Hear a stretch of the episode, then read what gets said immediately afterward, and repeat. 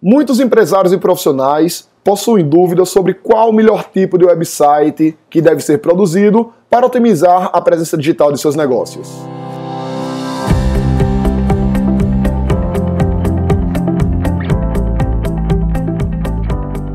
Diga aí, amigo, aqui é Felipe Pereira, seja muito bem-vindo ao Digcast de número 152.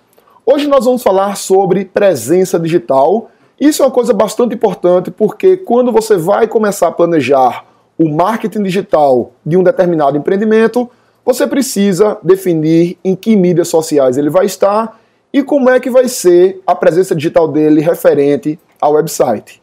Antes de falar dos tipos de websites para a gente analisar qual o melhor tipo para cada tipo de negócio, é importante saber que um website ele pode ter uma página única ou ele pode ter várias páginas diferentes. Então, por exemplo, você pode entrar em um determinado website e esse website ele tem uma página só com todas as informações, ou ele pode ter múltiplas páginas em que você tem lá um menu quem somos, produtos, serviços, portfólio, formulário de contato, orçamento, e cada um desses itens do menu abre uma página diferente desse website. E dependendo da estrutura desse website, dependendo dos recursos que ele ofereça e do objetivo, esse site vai poder se classificar em seis tipos diferentes. Primeiro tipo são os sites institucionais. São aqueles sites em que o principal objetivo dele é apresentar a empresa, seus principais produtos e seus serviços. São sites que eles não fazem a venda propriamente dita nele. Porém, o interessado pode obter informações da empresa, verificar o catálogo de produtos, pode até baixar alguns materiais e, se por acaso ele se interesse, ele vai preencher um formulário de contato ou de repente pegar o telefone lá e fazer uma ligação para a empresa. Então, as sessões típicas são a apresentação da empresa, o histórico, a equipe, produtos, serviços, formulário de contato, mapa de localização, pode também ter algumas notícias de repente. Essas são as sessões mais comuns nos sites institucionais. Segundo tipo de site são sites voltados a conteúdo, especialmente blogs ou portais. O que é que caracteriza um blog é um site em que há atualização de conteúdo em uma determinada frequência, pode ser algo diário, três vezes por semana, semanal, quinzenal ou até mensal, e as informações ficam disponíveis na página principal do blog em ordem cronológica, começando pelas postagens mais recentes e apresentando as postagens mais antigas. Já os portais de conteúdo, eles podem ter um pouco mais de flexibilidade no conteúdo, porém o foco é sempre essa questão das informações, a questão do conteúdo e a questão da cronologia das postagens. Existem blogs e portais verticais, que tratam de um tema específico, e blogs e portais horizontais, que tratam de vários temas diferentes.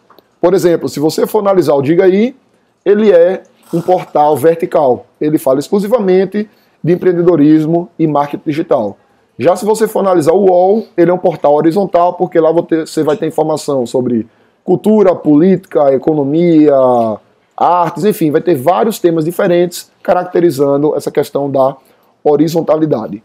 Terceiro tipo de site são as lojas virtuais ou os sites de e-commerce.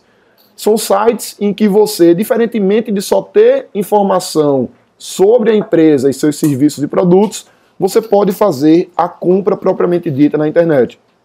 Isso tanto pode ser uma compra de produtos, que você vai ter um catálogo de produtos, um carrinho de compras, coloca os produtos no carrinho, calcula o CEP e escolhe a forma de pagamento, ou de repente o e-commerce de serviços. Então, de repente, você tem um hotel e a pessoa pode fazer uma reserva do hotel e pagar pelo site. Ou de repente, você tem uma faculdade, as pessoas podem se matricular em um curso, emitir um boleto ou pagar com cartão de crédito no próprio site. Isso é uma operação de e-commerce, mesmo que não tenha necessariamente o carrinho de compras. Então, esses e-commerce é quando você faz a transação propriamente dita pelo site. Quarto tipo de site são os famosos hot sites. O que são os hot sites? São os sites promocionais. São sites que eles vão ter ali um tempo relativamente curto, então um site promocional de um evento, um site de uma determinada ação, site do lançamento de um novo produto. Esse site vai para o ar, ele vai passar algumas semanas ou alguns meses online e depois do fim da promoção, depois do fim do evento, depois do fim do lançamento do produto, esse site ele pode simplesmente sair do ar, já que ele não se torna mais necessário. Quinto tipo de site são os famosos serviços online. E aí onde se encaixam, por exemplo, os sites de instituições bancárias ou as próprias mídias sociais que a gente utiliza. Se você analisar, por exemplo, o Facebook, ele é um site, já que ele é um conjunto de páginas na internet. Porém, ele não é um site institucional, não é um blog, não é uma loja virtual e não é um hot site. Ele é um serviço pela internet. O site do Banco Itaú, por exemplo, também é um serviço online. O objetivo desses sites é oferecer algum serviço na internet, seja um serviço para clientes específicos, seja os serviços mais amplos oferecidos para uma gama maior de pessoas. E o sexto e tipo último de sites, o sexto e último tipo de site, na verdade, são páginas independentes, em que você vai ter, por exemplo, alguns cenários em que você não vai querer um site tradicional, você vai simplesmente criar uma página de vendas ou uma página de captura em que as pessoas podem ver teu produto e se cadastrarem, por exemplo, uma página mais simples. Uma coisa importante, antes da gente analisar qual tipo de site é melhor para o teu negócio, é entender que essa classificação ela é didática. Ou seja, na prática você pode ter uma faculdade, dentro do site dessa faculdade tem informações institucionais sobre a instituição propriamente dita, corpo docente, os cursos, Dentro também pode ter um blog com as novidades da faculdade e dentro também podem ter serviços online diretamente para os alunos ou ainda a parte de e-commerce que as pessoas podem adquirir os produtos da faculdade no próprio site. Então eu teria aí um site que teria páginas e serviços referentes a quatro tipos desses que eu falei aqui nesse episódio do Digcast. Sim, Felipe, na prática, como é que eu escolho o tipo de site ideal para o meu negócio ou os tipos de sites ideais caso eu vá mesclar mais de um tipo.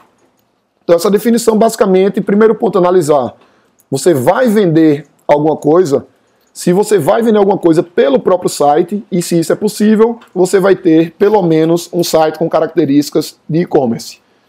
Se por acaso você vai apresentar seus produtos e serviços, mas não é possível comprar pelo próprio site, aí a gente já está falando no site institucional que vai simplesmente ter as informações e de repente um formulário de orçamento em que as pessoas podem entrar em contato com você. Se você vai trabalhar a parte de conteúdo, você pode criar um blog. Esse blog ele pode ser um blog à parte ou pode ser ainda uma seção do próprio website. Aqui na agência, por exemplo, na Uno, nós desenvolvemos projetos para clientes e alguns websites eles possuem uma seção dentro que é um blog. Ou seja, você tem lá quem somos, produtos, serviços, clientes e blog como sendo uma seção desse próprio site, ao invés de você desenvolver um blog totalmente à parte e ao invés de colocar uma área de notícias ou de artigos dentro desse site. Outra questão também na hora de escolher é ver a questão da temporalidade. Como eu falei, se você tem algo que exige um esforço temporário, você vai trabalhar um hot site, que é aquele site promocional que vai ficar um, um período limitado no ar. Se você quer oferecer serviços para o teu público, você vai trabalhar com serviços online.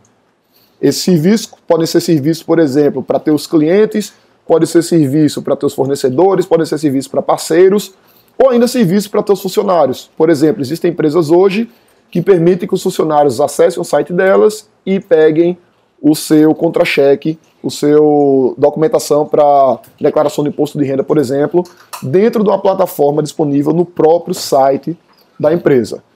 Se você não quer investir muito no site mais completo, você pode ter uma página mais simples, uma página independente, com informações bem simples da empresa, sem precisar criar um website com mais detalhes.